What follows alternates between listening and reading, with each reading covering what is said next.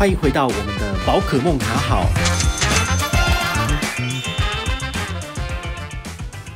嗨，我是宝可梦，又回到我们的宝可梦卡好哦。那今天呢，回到我们的美股投资单元哦，要跟大家介绍另外一支 ETF 哦，它也是最近呃，我觉得蛮有趣的哈，就是 BNDW。那它到底是什么呢？因为前一阵子刚好我的好朋友 Jerry 他在问我说：“诶，宝可梦，如果我要投资美股的话，到底要投资哪些标的啊？”哦，我相信大家都有这个问题哦。那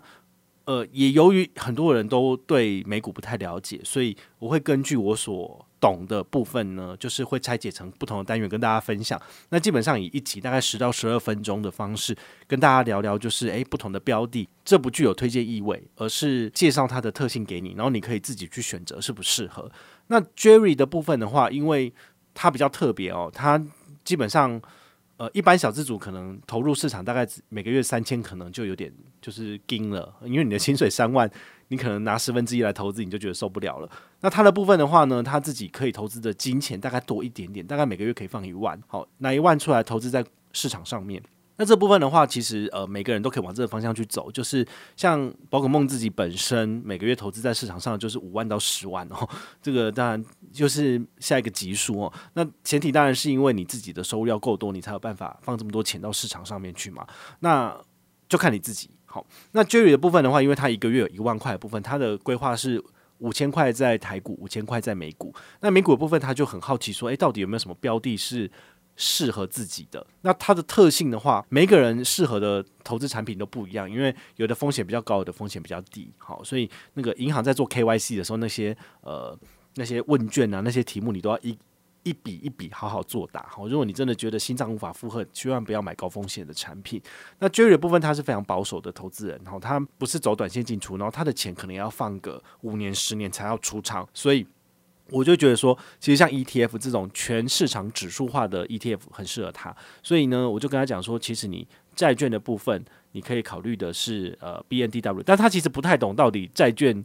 是要干嘛的。哦，其实债券它存在的意义很重大，我我个人觉得啦，就是说你不能够永远只投资股票，因为如果当股市忽然间猛猛烈的下跌的时候，其实债券是可以某种程度的帮你做到一个缓冲。你也知道，一个人如果从比如说八楼九楼跳下来，那必是必死无疑嘛。但是如果它下面有一个弹簧床，或者是有一个软垫，它其实可以呃减低你受伤的程度。好，所以像债券这样的东西，我觉得它基本上就比较像是你人生生命中一个很重要的防滑垫。指滑板或者是一个软垫的部分，好，所以你不应该要就是全然的把钱都放在所谓的股票上面，因为你这样子到时候那个黑天鹅事件下来的话，你会吓到，而且你甚至会觉得说，简单举个例子好了，比如说你放一百万在美股，然后呢遇到股灾跌了百分之五十，你的一百万变五十万，你想想看，你辛辛苦苦赚的钱，你可能存了八年才存到的一百万，瞬间砍半只剩五十万，你可以承受吗？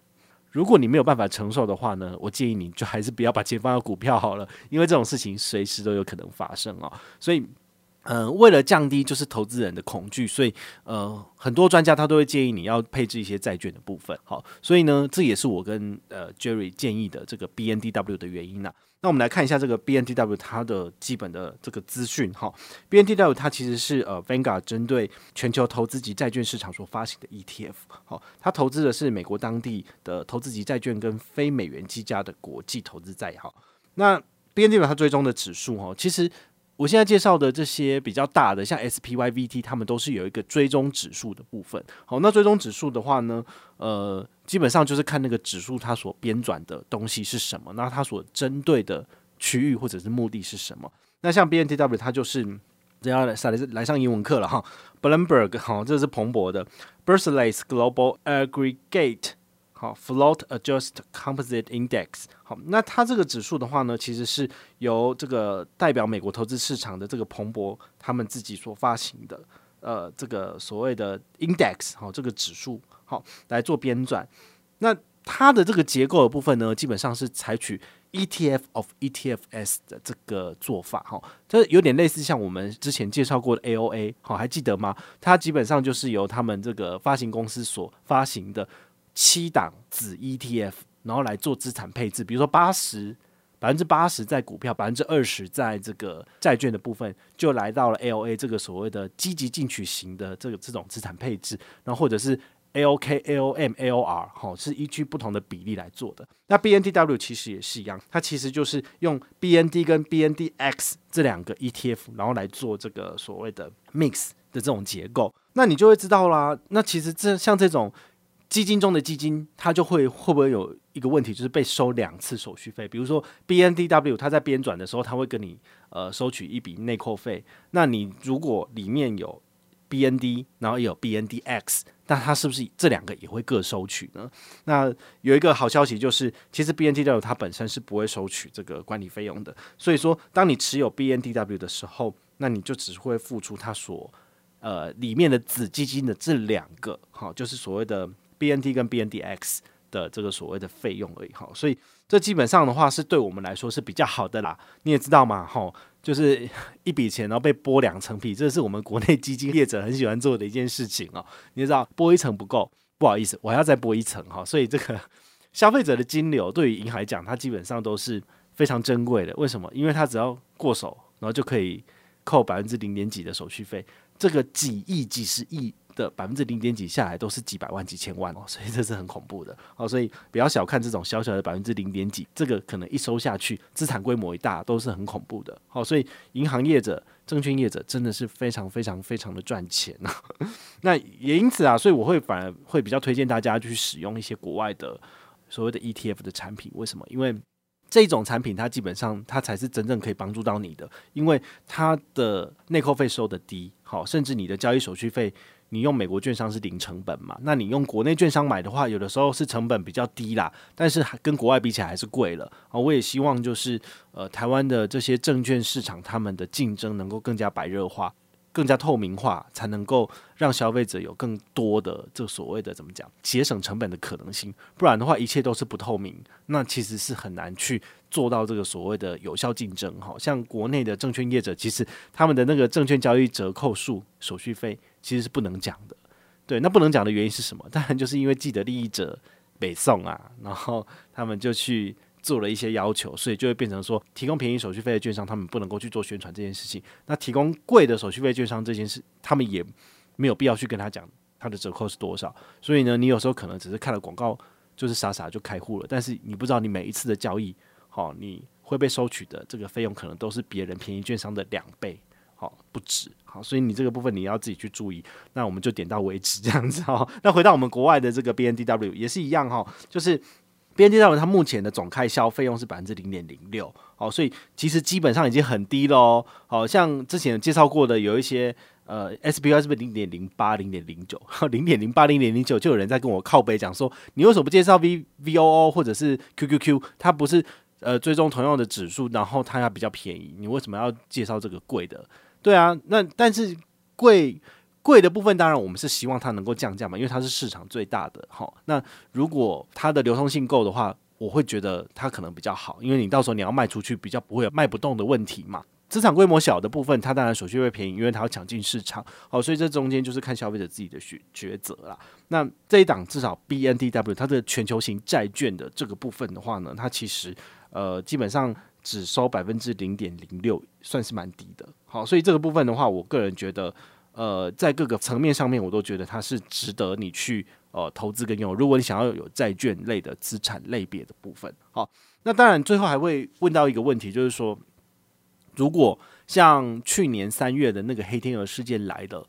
那这个债券真的有办法去帮助你做到防守的情形吗？哦，这这部分你你可能没有经过这个股市的疯狂大跌，你可能没有一些深刻的体会啦。但是有的时候这件事情是会失灵的，就是百分之八十的状况，债券它是可以正常的发挥效用，能够帮你做到一点，就是呃，因为他们股票跟债券它其实是相反的，也就是说股票涨的时候债券是跌的，那股票跌的时候债券是涨的，因为大家。就会有一些恐慌的心态，所以就会把钱从股票拉出来，然后丢到债券里面去，所以债券相对应的就会上涨，然后所以它是有一个很有趣的这个特性。但是像去年的这个 COVID-19 出来的时候，去年三月其实是全部下跌，好，所以这件事情其实是蛮特别的，就是说你买了这个所谓的 BND、BNDW、BNDX。其实它没有办法为你做到百分之一百的抗跌，因为它也是。同涨同跌，哈，那遇到这种情况的话，其实也是没有办法。但是你也可以去做一个比较，哈，你可以去做个回测。如果你当初没有买 BNDW 或者是 BND 在账上的话，你全部都是投进去股市，你可以去算一下，说这中间的长跌到底是差多少。那我自己的资产配置其实还是会配置百分之二十到百分之三十左右的债券，在我的配置的比例里面。然后你们去看我的这个 eToro 上面的投资绩效，它上面都有这个数字，你就会知道。我没有完全的都放在这个股票里面哈，这个债券的 ETF 我还是有买一些有持股，好，所以这部分的话其实有相当程度的在帮助我，就是当遇到市场下跌的时候，呃，我跌的比较不会那么重，好，那我还有更多的余裕，比如说呃，当市场下跌的时候，你也许要慢慢的、慢慢的把钱投进市场嘛，但是如果你身上只有十万块。那你在前两次已经各投五万投下去，已经没钱了，怎么办？那在没有发生极端情形的情况之下，你的债券是涨的，对不对？那你是不是就可以把你手上的一些债券给卖掉？那这样是不是就是低买高卖？因为你是在高点，好，相对高点的时候，你在相对赚钱的时候把它脱手。那你脱手的钱呢，再来买相对低点的股票，它其实也就是所谓的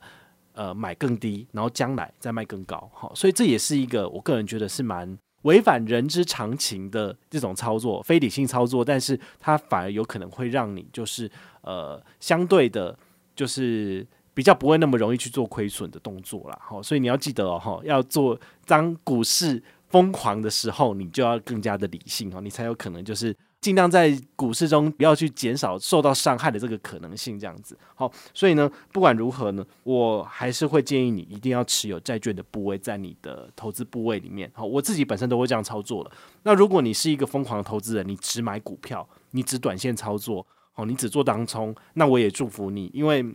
你的钱是你自己的嘛，所以你要为你自己的钱负责啊！啊，我自己的部分，我其实大概是预计要在四年之内存到一千万，那目前已经存到两到三百嘛。好，之前那个新闻报道也有有有有问我，我也有很诚实的跟大家讲，我目前的投资绩效跟目前的部位大概是怎么样，台股美股都有讲。好，所以你们想要知道我的投资绩效，你其实看新闻或者来看我的平台都有。那我希望在四十岁以前赶快存到人生的第一个一千万，好，因为钱滚钱，利滚利，其实是速度很快的。那现在我要做的事情就是专心的做我喜欢的事情，有钱就赶快放到市场里面去，尽快的，就是存到第一个一千万之后，我的第二个一千万也会很快就来了。好，但是我觉得人心不足蛇吞象，好，你只要就是能够开开心心、快快乐乐过日子，你不需要追求多么奢华的生活，我相信钱一定永远都够用的。好，所以呢，呃。回到我们的主题，就是债券还是要买了。好，拜托你，就是不要为了赶快拿赚到一千万，然后就想办法就把钱都放到股票里面去让它大涨。